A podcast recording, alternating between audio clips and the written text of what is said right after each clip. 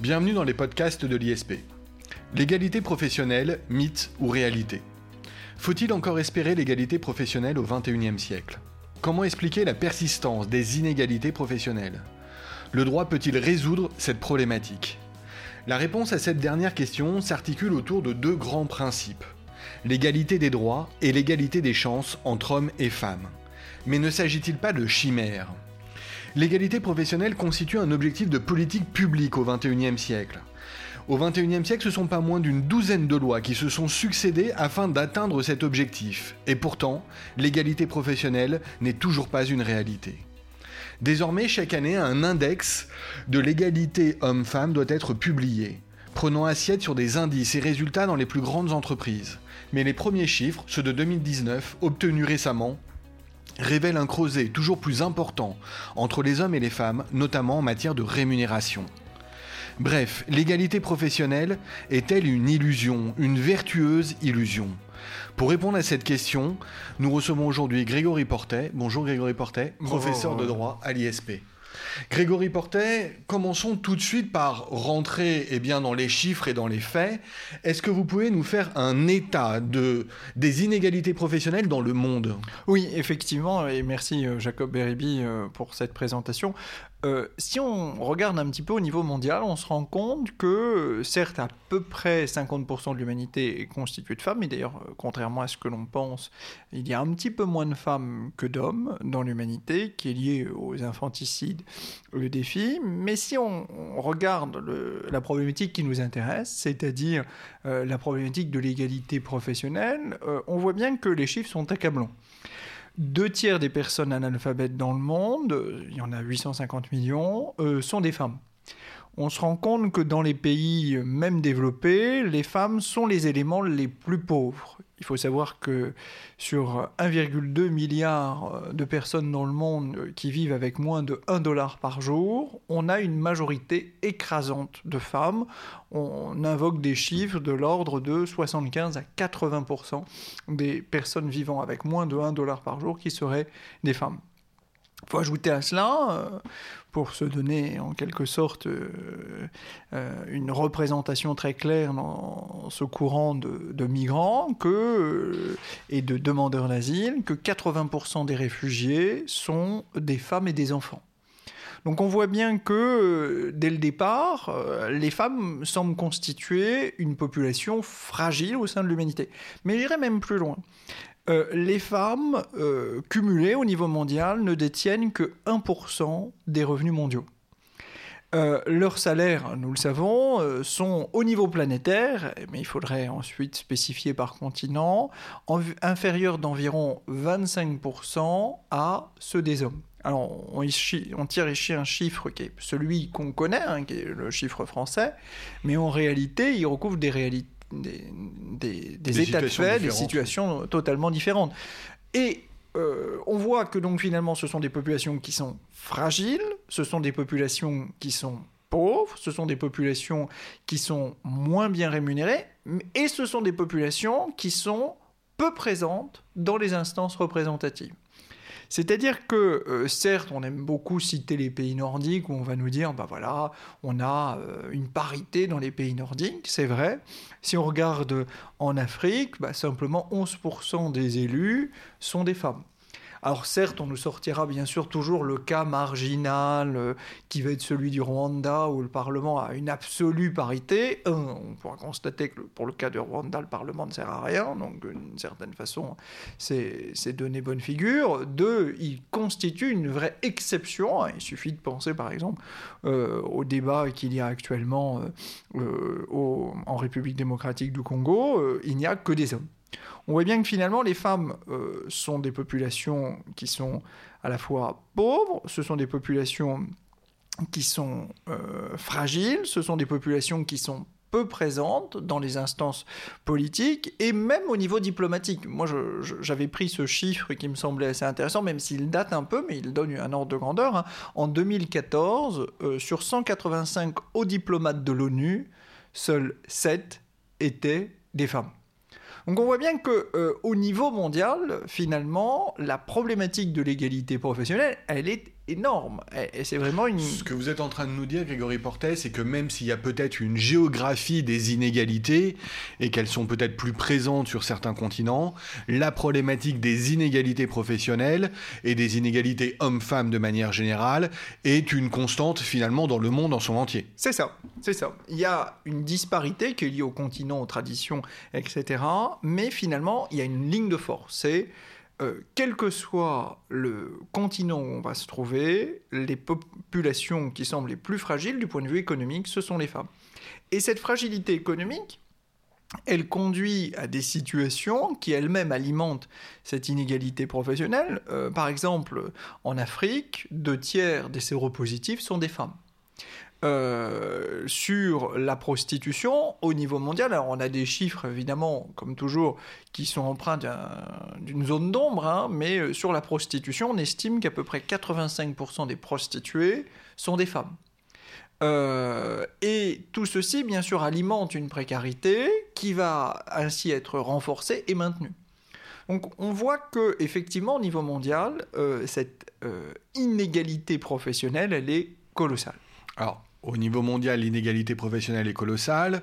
Est-ce qu'on peut dire que nous avons de la chance en France euh, de vivre bien dans un pays euh, occidental, présenté très souvent comme moderne? Est-ce que ça veut dire qu'en France, les inégalités professionnelles eh bien, sont moins profondes, moins accrues? Ça ne semble pas être les chiffres, Grégory Porter. Oui, euh, tout à fait. On peut essayer de répondre à cette question, je dirais, un petit peu en deux temps. C'est-à-dire qu'il y a une histoire qui va démontrer euh, une lutte des femmes pour obtenir une égalité en droit et ce faisant une égalité professionnelle. Je vais commencer par ce premier point. Et puis, euh, il y a des chiffres qui continuent euh, d'être inquiétants, accablants, si, si on veut bien. Alors, premier point, en droit. Oui, c'est ça. En, droit, finalement, on se rend compte que la marge des femmes vers l'égalité, euh, elle, a été longue. Hein. Euh, il suffit de penser qu'il a fallu attendre 1938 pour mettre un terme à l'incapacité civile de la femme mariée. Euh, il va falloir attendre 1942 pour que la femme mariée puisse exercer un commerce sans autorisation préalable de son mari il va falloir attendre 1965 pour que on assiste à la suppression du droit d'intervention du mari sur les biens de sa femme. On voit bien que finalement cette question euh, patrimoniale et cette intrusion euh, de l'homme dans le patrimoine de la femme, euh, elle est l'œuvre du législateur, elle correspond quand même à une conquête qui est assez récente. évidemment, à partir du moment où on a eu cette conquête, entre guillemets, patrimoniale, il a fallu aussi offrir des conditions aux femmes pour qu'elles puissent se révéler et qu'elles puissent peut-être mener une carrière. Euh, et la première problématique, le premier obstacle qui était naturel et qui n'était pas à l'époque perçu comme un obstacle, c'était celui de la contraception comment mener une carrière si finalement on doit euh, s'interrompre parce qu'il y a une grossesse et que cette grossesse, elle n'est pas nécessairement désirée par la femme? Donc en, 1967, on le sait, on, va autoriser euh, les moyens de contraception. Et, puis euh, en 1975, euh, dans cette logique d'ouverture de, la femme vers un accès à l'emploi et finalement une conquête d'une égalité professionnelle, on va affirmer de manière enfin expresse l'interdiction de toute discrimination sexiste à l'embauche. Euh, tout ceci s'inscrit. Est-ce que je peux vous interrompre, Grégory Portet Pardon. Vous venez de parler d'interdiction des discriminations. Jusque-là, on parlait d'égalité. Est-ce que vous pouvez nous faire euh, état de la distinction entre égalité et interdiction des discriminations? Oui. Euh, on peut dire que d'une certaine façon, la non-discrimination, c'est un peu le, principe, le volet négatif du principe d'égalité. Euh, l'interdiction des discriminations, c'est quelque chose qui est assez réducteur. Pourquoi? Parce que ça consiste finalement à indiquer qu'on n'a pas le droit de se fonder sur une considération, ici euh, le sexe de la personne, pour faire obstacle à son recrutement. Euh, on le voit bien, quand on, se fonde simplement sur le critère du sexe de la personne, c'est réducteur. Pourquoi? Parce que il va de soi qu'on peut euh, indirectement saisir l'état de femme, en disant euh, ça peut être son état de santé, à savoir sa grossesse. On peut saisir euh, ici les contraintes qui sont liées au fait qu'elle souhaite participer à l'éducation des enfants, avec toute la problématique qui a été celle du législateur visant à consacrer des jours enfants malades. Donc on voit bien que le principe de non-discrimination, c'est juste dire j'interdis de me fonder sur un élément, ici le sexe. Et euh, le principe d'égalité, il est beaucoup plus large. Le principe d'égalité signifie que, par principe, nous allons faire le choix d'offrir une identité de traitement. Alors, même si j'y reviendrai un petit peu plus loin, cette identité de traitement ne signifie pas forcément une uniformité. On verra euh, tout à l'heure qu'il y a une petite subtilité. Mais euh, on peut dire que mm, assez rapidement, on s'est installé, en tout cas en 1975, sur un volet négatif en disant je veux une égalité entre les hommes et les femmes et je vais interdire les discriminations à l'embauche. Mais on voit que d'emblée, c'est trop réducteur. Parce que le fait que la femme euh, puisse accéder à l'emploi, sous toutes les réserves qui sont liées à la réalité. Et en clair, est-ce que la femme accédera effectivement à cet emploi ou est-ce que lors de l'entretien, on se dira non, pour ça, il ne me faut pas un homme J'y reviendrai tout à l'heure. Mais le fait même qu'elle puisse y accéder ne signifie pas pour autant qu'elle bénéficiera d'une identité de rémunération d'une identité de trajectoire de carrière, etc. Mais en soi, ça montre bien que nous sommes euh, ici en 1975, on va dire à 50 ans à peu près, euh, on a essayé de construire quelque chose pour faire entrer les femmes dans le milieu du travail.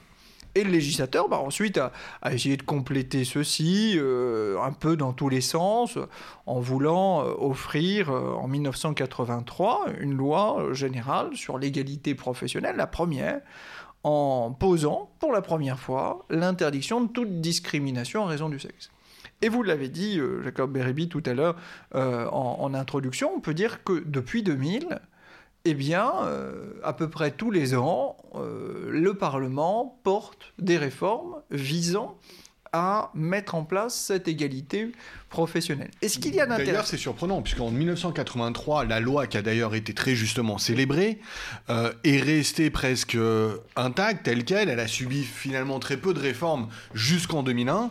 Et par contre, depuis 2001, il y a profusion de textes. Euh, par certains euh, sont même réformés et modifiés par des lois nouvelles, alors qu'ils ne sont même pas entrés en vigueur, comme si on avait fait un bond en avant au XXe siècle, à partir de 1960 à partir de 1983, et que l'on est en échec depuis 2001. Oui, on peut dire que le législateur se cherche. Euh, le législateur se cherche parce qu'il ne sait pas quel est le levier qui est opportun.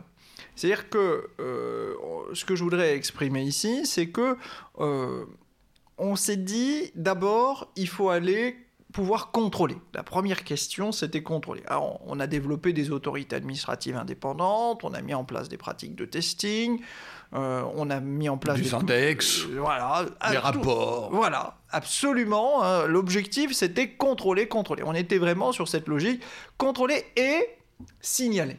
Et on peut dire que euh, ça, ça apparaît vraiment euh, et ça se développe euh, dans les années 2000. Il y a eu la création de la HALD et puis ensuite on le refusionne, on le met dans le défenseur des droits, etc. etc. L'objectif, c'est contrôler, sanctionner avec une espèce de foi dans euh, l'instrument administratif et ou pénal, hein, puisque euh, le, finalement la discrimination, elle est réprimée pénalement, euh, de mémoire l'article 225-1, mais qui, noie la question de la discrimination fondée sur le sexe parmi 23 ou 24 motifs. Hein, la discrimination fondée sur le patronyme, la discrimination fondée sur la particulière vulnérabilité, etc. etc. Donc finalement, on le met dans un élément, d'ailleurs dans un chapitre intéressant, qui est intitulé Les atteintes à la dignité. Donc le premier axe, le premier volet, c'était euh, contrôler, signaler et éventuellement sanctionner. on s'est rendu compte que bah, on risquait d'exposer la puissance publique à une vraie, vraie euh, faiblesse, à un vrai sentiment d'incapacité. Pourquoi? Bah, Parce que les comportements sont trop nombreux. Hein. Il suffit juste d'avoir une approche mathématique 67 millions d'habitants, euh, à peu près la moitié de femmes. Bon, bah, euh, si on doit avoir la puissance publique qui intervient sur l'ensemble de ces comportements, il faut rappeler que s'il y a une inspection du travail, il n'y a pas une police du travail. Et pour réprimer euh, eh bien, tous les, euh, toutes les discriminations, ne serait-ce qu'à l'embauche, euh, les effectifs seraient déjà insuffisants. Donc, ben voilà. donc on s'est dit, ça c'est rare. Enfin, le, volet est utile, il faut le maintenir, il y a des instruments, pourquoi pas, mais je, donnerai un exemple, hein. il suffit de penser au nombre de plaintes qui sont déposées chaque trimestre sur le fondement de l'article 225-1, on est à moins de 2000. Moins de 2000. Euh, bon, euh, si on, réfléchit euh, au nombre de crimes et délits qui sont déclarés chaque année, plus de 3,5 millions, bon, c'est vraiment... extrêmement résiduel. C'est vraiment résiduel. Donc les chiffres, je dirais, ils ont une vertu, c'est qu'ils révèlent toujours quelque chose de la société. Donc on s'est dit, ça va pas suffire. Et le, deuxième levier, qui est le levier qui est aujourd'hui pratiqué et qui est utilisé, euh, voilà, c'est un levier qui vise finalement à, interroger la société en montrant les chiffres, en disant voilà où on en est. Et ce que je vais peut-être euh, faire après, c'est je, voudrais dire quels sont ces chiffres et interroger les gens sur la situation. Est-ce que ça vous semble normal? Finalement, de l'éducation de citoyens. C'est ça, c'est de l'éducation citoyenne, de alors ce qu'on appellerait aujourd'hui la sensibilisation. Hein, on veut sensibiliser les gens à peu près à tout, mais euh, en se disant, n'y a pas de mal à ce qu'une femme se dise ou un homme se dise, je vais rester à la maison et je vais travailler que 4 cinquièmes de mon temps. Il n'y a pas de mal. Pourquoi? Parce que c'est un choix, on, est libre, et finalement, euh, libre à chacun de s'occuper des enfants et de diminuer ainsi la part de ses revenus et de constater que bah, le revenu de l'homme ou de la femme qui va ainsi s'occuper sera plus faible que celui de la femme. Mais la vraie question, elle est la suivante. Est-ce que ce choix est authentiquement libre? En clair, lorsque on sait qu'une femme euh, fait généralement le choix d'emplois qui sont moins rémunérateurs, lorsque malheureusement, encore aujourd'hui, les femmes sont souvent moins bien rémunérées que les hommes. Bah, quel est le choix du couple? Bah, Le choix du couple, lorsqu'il faut s'arrêter pour s'occuper des enfants et les emmener, par exemple, mais j'essaie juste de donner une dimension concrète, euh, les emmener à l'école le mercredi pour qu'ils puissent mener les activités. C'est la femme qui va le faire. Et l'enjeu est de savoir, est-ce que ce choix est un choix en liberté et en responsabilité Ou est-ce que ce choix, finalement, il n'est que le fruit d'un déterminisme qui serait d'ordre social ou sociologique et peut-être un déterminisme culturel, peut-être est-ce le poids des traditions, peut-être est-ce que la liberté de chacun est mesurée à l'aune de notre culture, non? C'est ça, effectivement. Et là, la question, c'est aussi de montrer l'intégralité de l'impact de ses choix. Ce que je veux dire, ici, c'est la chose suivante. Aujourd'hui, on le sait, si un homme gagne 100, une femme, elle gagne 75. On nous dit, bah voilà, il y a 25% de différence. Oui, il y a 25% de moins pour un homme, mais en fait, ça voudrait dire qu'une femme devrait gagner 33% de plus. Hein, mais le chiffre qu'il faut avoir en tête, c'est se dire, ça va se passer comment à la retraite pour une femme? Pour une femme à la retraite, qu'est-ce qui va s'être passé dans sa carrière? Bah, Elle aura fait le choix de s'arrêter, euh, de passer au 4-5e pour prendre en charge l'éducation des enfants. Puis quand l'enfant va être malade, les fameux jours enfants malades, qui va aller s'arrêter? La femme, parce que ces jours enfants malades ne sont pas indemnisés. Et du coup, bah, quelle est la personne dont on va sacrifier une journée de rémunération? Bah, Celle qui est la moins contributive financièrement. Exactement. Et on voit bien que l'enjeu. Et celle qui a le moins de responsabilité. Oui, on voit bien que c'est toute une boucle qui est faite. Et puis peut-être celle qui aura, vous le disiez tout à l'heure, culturellement, l'instinct maternel. Hein, celle que. Donc, elle va s'arrêter. Tac, tac, tac, tac, tac. Très bien. C'est quoi la conséquence, l'addition au moment de la retraite? Tous ces arrêts signifient des non-contributions sur la retraite et du coup un impact qui est tout simplement euh, cumulé hein, sur 20 ans, 25 ans euh, d'éducation des enfants. Même si, bien sûr, on s'arrête quand même beaucoup moins, et vous serez d'accord avec moi, euh, quand un enfant est malade et qu'il a 25 ans que quand il en a 12. Et ce que vous voulez dire, c'est que les inégalités professionnelles s'alimentent les unes les autres. Exactement. Cela commence à l'embauche et elles se poursuivent tout au long de la carrière au point qu'elles euh, ressurgissent de manière flagrante, y compris à la fin de la période de travail, à la fin du temps de travail, au moment de la retraite. Et oui, et c'est là ce que, un chiffre qui, me semble euh, assez saisissant. Hein. Si un homme gagne 100 à la retraite, dans le secteur privé, la femme gagne 60 à la retraite. C'est-à-dire qu'il y a un effet cumulé ici de l'ensemble de ces interruptions, d'une fragilité des femmes dans le travail, c'est-à-dire que en réalité elles subissent plus de licenciements et elles ont plus de mal à retrouver du travail. Il n'y a pas besoin d'être grand clair pour comprendre ça. Euh, une femme que, qui vient candidater à un poste, qui est une femme seule, qui a deux enfants à charge, l'employeur sait qu'il y a plus de difficultés, de risques, de combinaisons d'agenda pour cette femme que pour un homme qui n'a pas d'enfant à charge. Et en fait, on voit bien que l'ensemble de ces fragilités se cumulent. Alors vous me direz, bah, que se passe-t-il dans la fonction publique? Pourquoi? Parce que je crois qu'il faut expliquer aux gens, on pourrait se penser que la fonction publique, elle est vertueuse. Pourquoi? Une mécanique qui est simple, hein. dans la fonction publique, ça marche comme ça.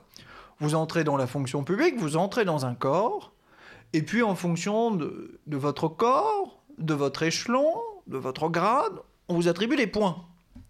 Et en fonction de ce nombre de points, dit points d'indice, on multiplie ça par la valeur du point d'indice, une petite sauce en gros, et on vous donne votre rémunération.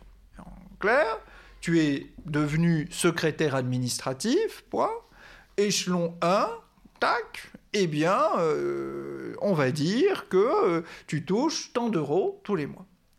On voit bien que cette mécanique de calcul devrait s'assurer que, que tu sois secrétaire administratif, homme ou femme, tu vas toucher la même somme. Donc l'égalité professionnelle dans la fonction publique devrait être parfaite. En fait, non.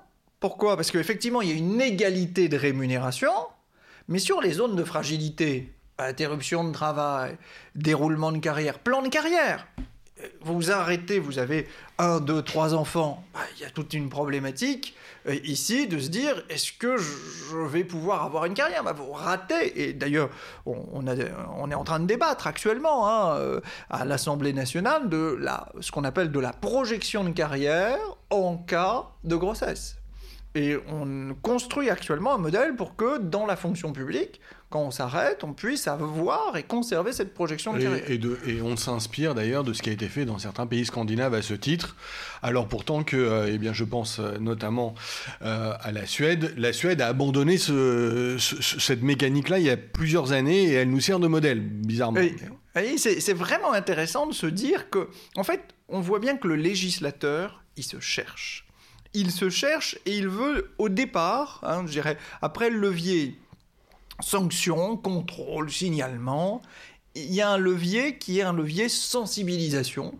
Et sensibilisation en disant voilà quels sont les risques, et essayons de prendre les choses en main. Alors le législateur le fait de manière parfois assez maladroite, euh, je dirais. Euh, on se souvient peut-être de cette loi qui est venue dire bon bah le congé parental qui avant était deux ans et puis on choisissait comme on voulait ça avait quoi comme effet bah, euh, sur le congé parental qui le prenait bah, euh, C'était la femme. Hein. Évidemment.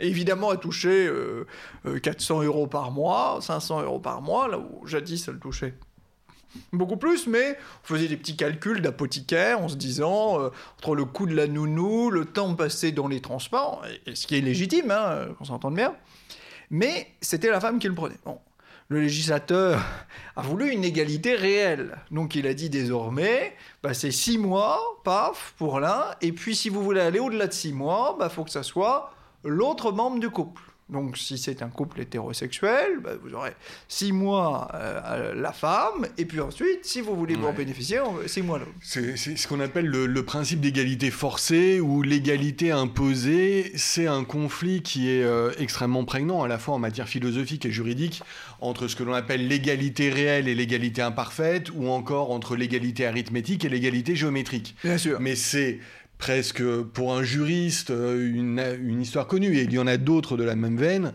c'est une égalité qui est imposée au point qu'elle est, on va dire, euh, elle, est privative de liberté finalement. Tout à fait. C'est ce qui est d'assez intéressant, et on comprend bien que l'enjeu aujourd'hui, il est de se dire, est-ce que c'est au législateur d'imposer cette réaction? Est-ce que finalement le législateur n'essaye pas de reformer la tradition ou de créer sa propre tradition au nom d'une égalité qui serait ou d'une inégalité, peu importe, qui serait perçue comme injuste. Et là, euh, il y a tous ces mouvements euh, contemporains hein, qui consistent à dire non, il faut s'arrêter. Le, le, législateur doit être neutre. Bon, en réalité, il ne l'a jamais été le législateur n'a jamais été neutre vis-à-vis du couple. Il l'a toujours euh, formé, influencé, ne serait-ce que euh, lorsqu'il légifère sur le divorce ou lorsqu'il légifère sur les allocations familiales. Ou... Il y a toujours eu une politique familiale. Là où c'est différent, c'est que ces politiques familiales à euh, finalement à, influencer euh, la, production d'enfants, la, défense de la nation, ce qu'on pourrait qualifier de manière euh, rapide. Et aujourd'hui, on a vraiment une politique familiale qui se fait à l'intérieur du couple. Et là, on a des incitations, voire même des sanctions. Ça, c'est vraiment un changement de, c'est un changement de paradigme qui s'opère désormais. Alors, on voit tout de même que le droit connaît certaines limites euh, dans son entreprise euh, de lutter contre les inégalités professionnelles. Euh, comment expliquer que malgré tous les efforts qui ont été fournis, on, a, on ait autant de mal à imposer ce principe d'égalité? Alors, on, peut dire que euh, ce principe d'égalité, comme vous l'avez dit, il est essentiel, il est constitutionnel, il est, c'est le principe qui est le plus invoqué en justice. Hein. Ça, c'est assez intéressant. Il y avait une très jolie thèse de Ferdinand Melin sous Carmagnan euh, sur le principe d'égalité, qui constatait que effectivement, euh, ce principe d'égalité, c'est celui qui est le plus invoqué en justice. on voit bien que la justice ici autour de l'égalité on peut la résumer un peu de la manière suivante, et j'aime beaucoup cette formule un peu triviale. Euh, l'égalité, c'est quoi? C'est je veux bien être l'égal de celui qui est au-dessus de moi, parce que c'est pas normal qu'il soit au-dessus. Par contre, celui qui est en dessous de moi, eh bien, il a qu'à travailler pour arriver là où j'en suis. Ah, oui, c'est l'égalité promotion plutôt que l'égalité parfaite. C'est ça. Et on voit bien que finalement, cette idée de distributivité qu'on cherche derrière l'égalité, euh, qui vise finalement à obtenir et s'appuyer là-dessus pour accéder à un niveau supérieur, euh, elle a une difficulté à se réaliser. Pourquoi? Bon, il y, a plein de facteurs. Il y a d'abord un, facteur qui est lié euh, à la faiblesse des voies de droit. Pourquoi? Parce qu'il y a un problème tout simple, qui est un problème probatoire. pour la rémunération, par exemple, des femmes. Si on prend le premier point, c'est est-ce qu'un homme et une femme touche autant Est-ce qu'il gagne autant Il y a un problème qui est tout simple, c'est il n'y a pas de transparence de la rémunération. Or, euh, dans la fonction publique, vous allez me dire, bah, euh, écoutez, c'est très simple. Pour la fonction publique, tout est transparent, puisque bah, il suffit de prendre l'agent. C'est un dissert. Voilà, et on fait sa petite formule. Oui, très bien. Sauf que la rémunération du fonctionnaire ne se limite pas à cela. Bien sûr. Il y a les indemnités, il y a les primes, il y a.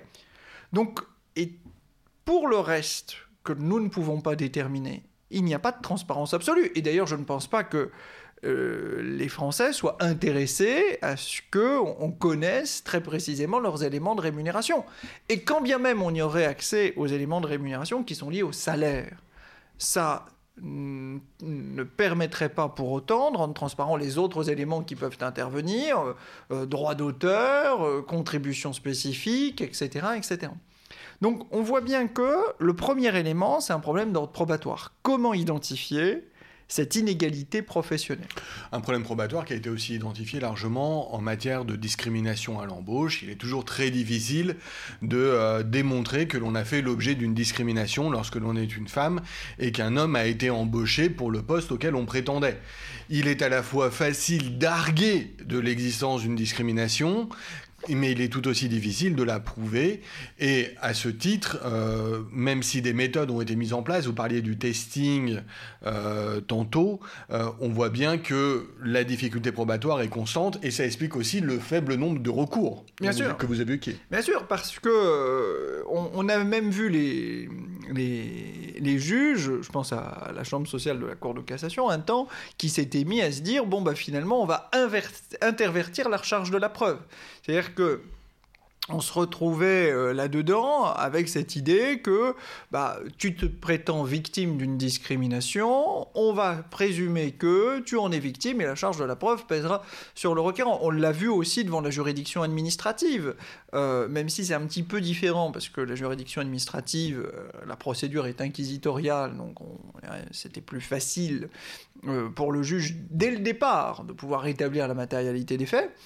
Mais il y a une recherche. Et euh, là-dessus, euh, on peut dire que tous les instruments ont été utilisés. L'autorité administrative indépendante, l'œuvre jurisprudentielle, l'action du législateur, les leviers associatifs tout, tout, tout, même euh, aujourd'hui. Le service de l'administration centrale et de l'administration décentralisée. Voilà, on, on, peut dire que aujourd'hui, ce que vous disiez dans, dans l'introduction, euh, Jacob Bermy, c'est euh, on a des index et on, publie et on, et on doit annuellement rendre des comptes. Hein.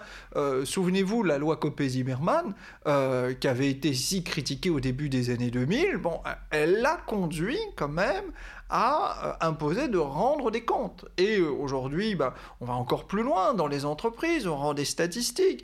On a euh, ce qu'on n'avait pas jadis aussi au niveau politique, des femmes, alors actuellement Marlène Schiappa, mais qui rendent et discutent régulièrement de la question de l'égalité homme-femme.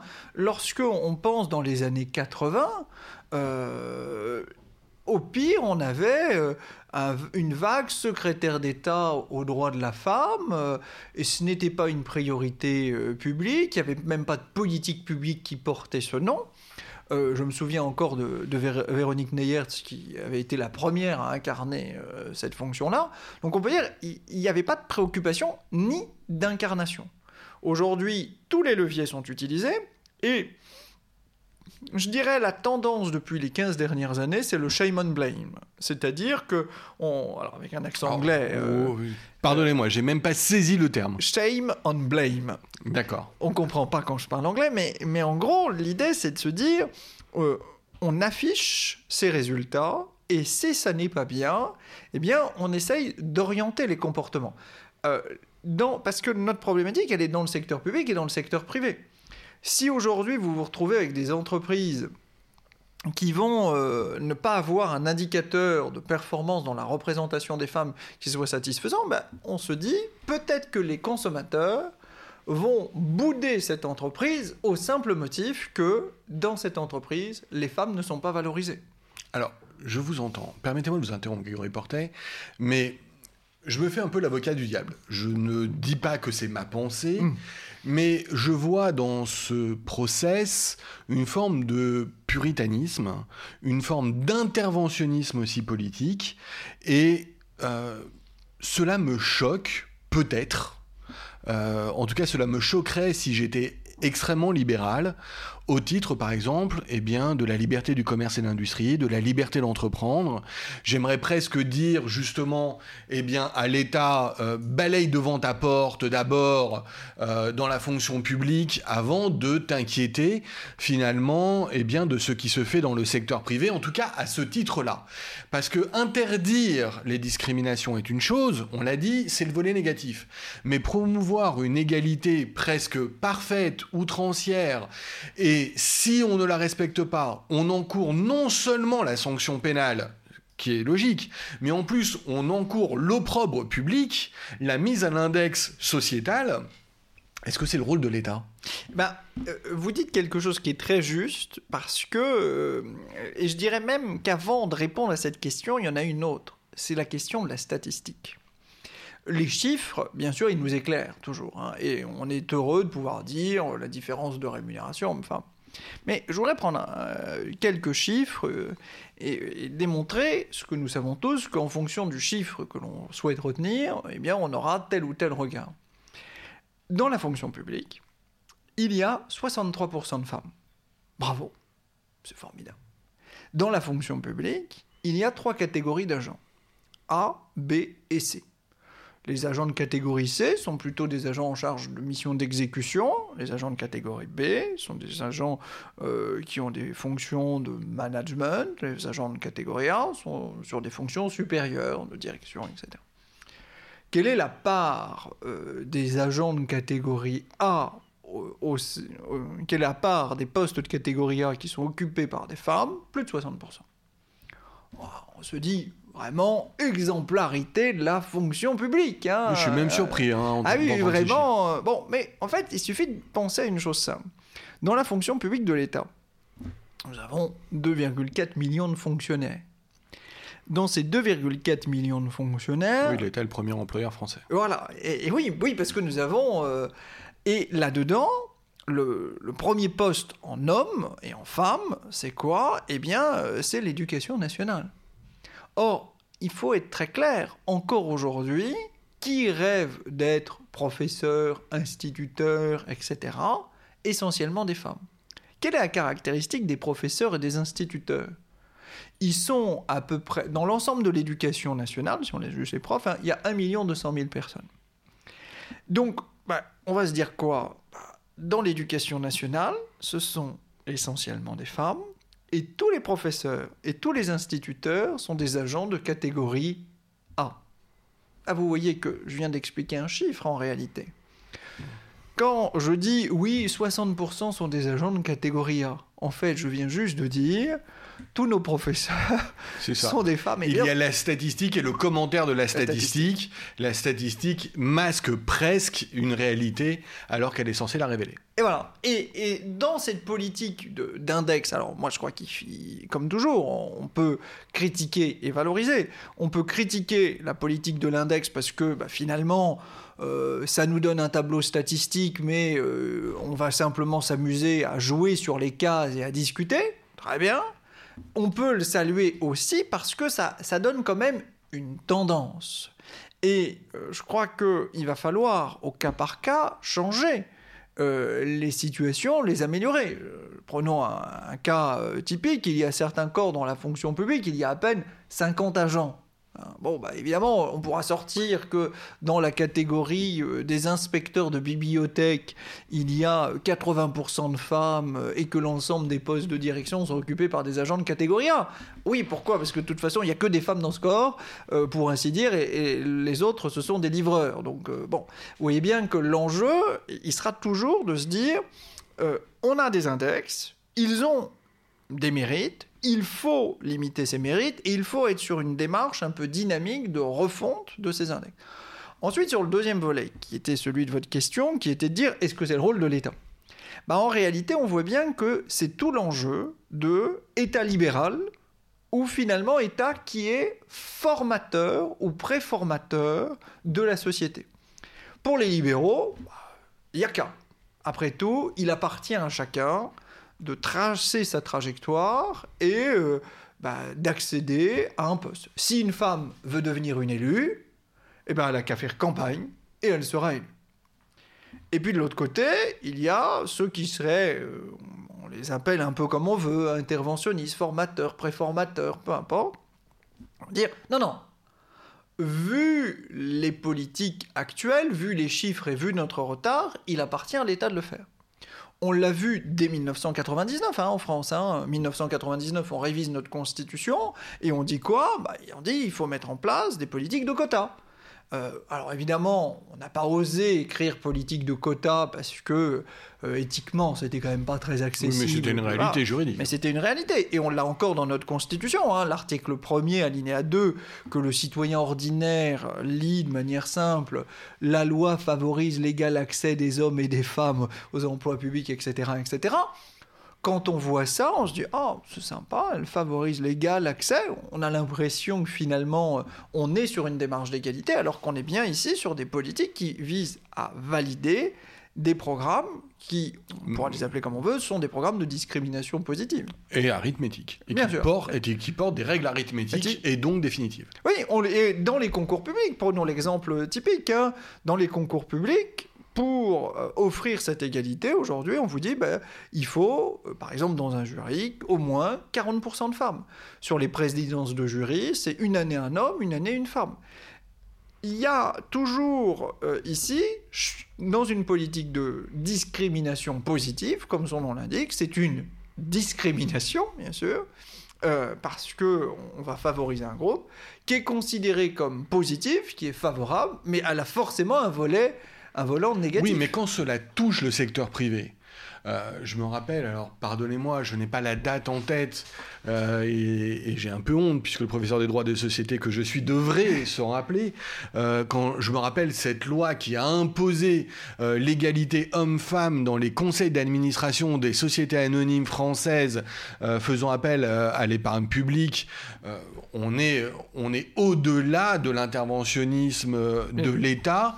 On est en train d'imposer au secteur privé une égalité fondée sur le sexe et absolument pas donc euh, une promotion par les compétences. Je ne dis pas que les hommes sont plus compétents que les femmes et qu'on devrait donc trouver plus d'hommes dans les conseils d'administration que les femmes. Ça pourrait même être totalement l'inverse. Mais porter une égalité arithmétique fondée sur le sexe dans un, secteur économique privé, cela surprend au, au minimum. Oui, c'est vrai, ça surprend et en fait, euh, si on regarde attentivement les travaux du Parlement, on se rend compte que le projet n'était pas tout à fait celui-ci. Le projet, c'était de se dire, qui était d'ailleurs inspiré d'une jurisprudence de la, Cour de justice de l'Union européenne du début des années 2000. Euh, le projet, c'était de se dire, après tout, on doit pouvoir trouver des femmes et des hommes qui auront de toute façon les mêmes capacités, que ce soit dans le secteur public ou dans le secteur privé. Et euh, je crois que euh, les enseignants que nous sommes, euh, on s'est déjà trouvé confrontés à se dire, ils ont à peu près le même niveau. Et simplement, la différence est une différence de sexe. Alors qu'est-ce qu'on va se dire? On va se dire, bah, entre deux candidats ayant les mêmes potentiels, on va valoriser la femme. Pourquoi? Parce qu'on pense qu'il y a une externalité positive, une image positive pour la société qui est d'inspirer, pour reprendre un mot euh, qui est aujourd'hui très utilisé, d'inspirer. Et comme tout programme de discrimination positive, hein, je voudrais euh, ici euh, citer Gwenaël Calves, la discrimination positive, elle a un effet transitoire.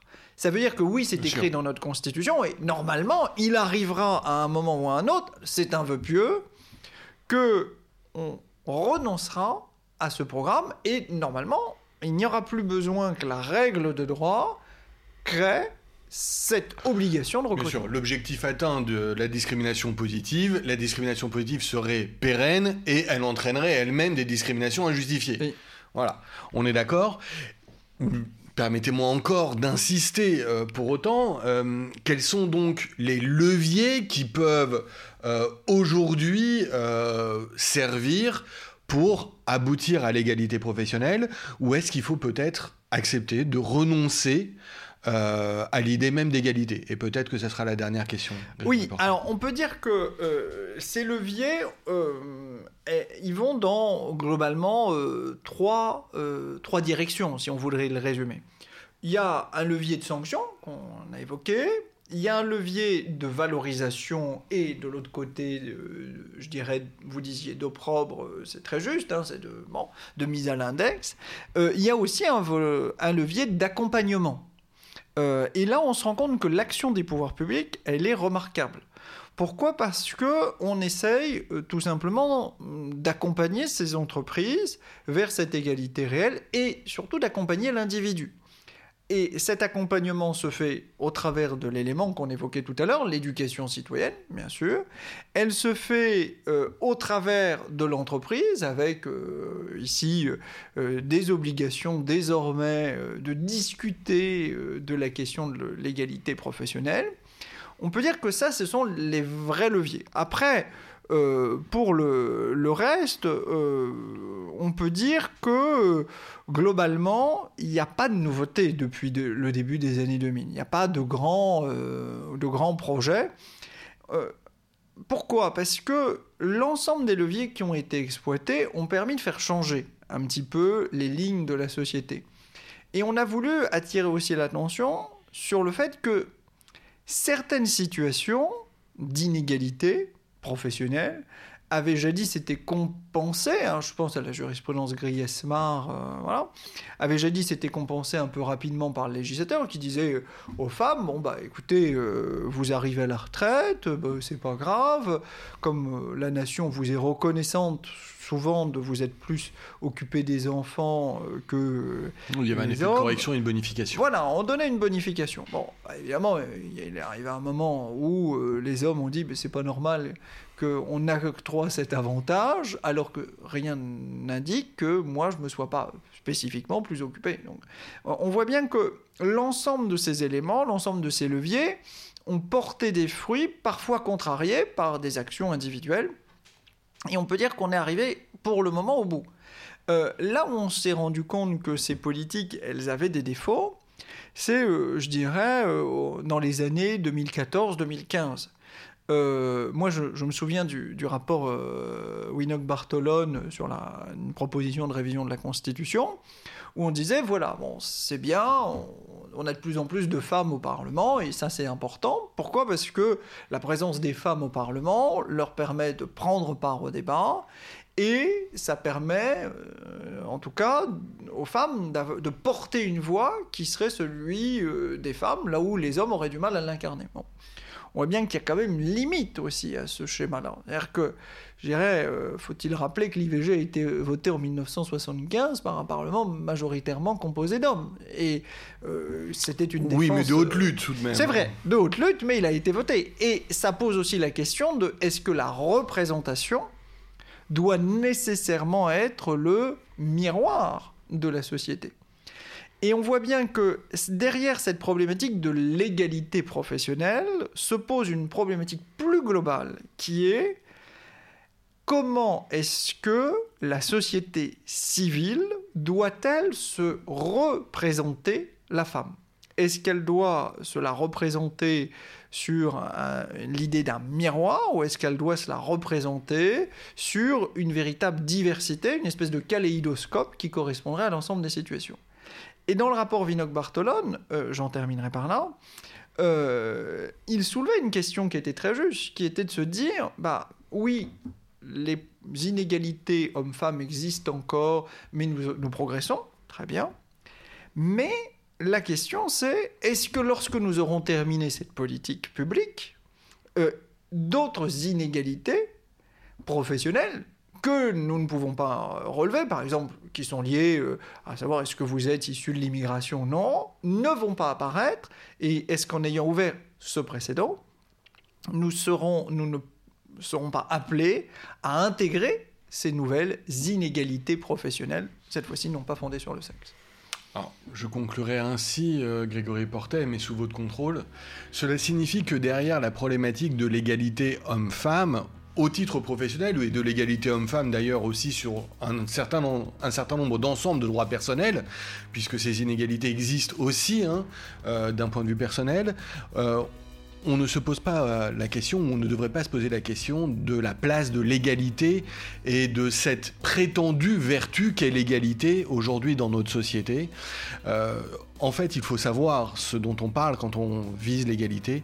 Comme on a pu le dire tout à l'heure, il y a plusieurs égalités comme il y a plusieurs justices. Euh, l'égalité arithmétique renvoie à la justice commutative, l'égalité géométrique renvoie à la justice distributive et il est absolument certain que lutter contre les inégalités injustifiées, c'est le rôle de l'État, mais peut-être qu'il y a certaines inégalités qui doivent demeurer parce qu'elles ont tout simplement un caractère aussi naturel. Bien sûr, tout cela dépend de l'évolution de la société. Grégory Portet, je vous remercie euh, de cette riche intervention et c'est avec plaisir que nous vous recevrons euh, encore à l'avenir. Merci beaucoup, Jacob Berebi. Au revoir à tous.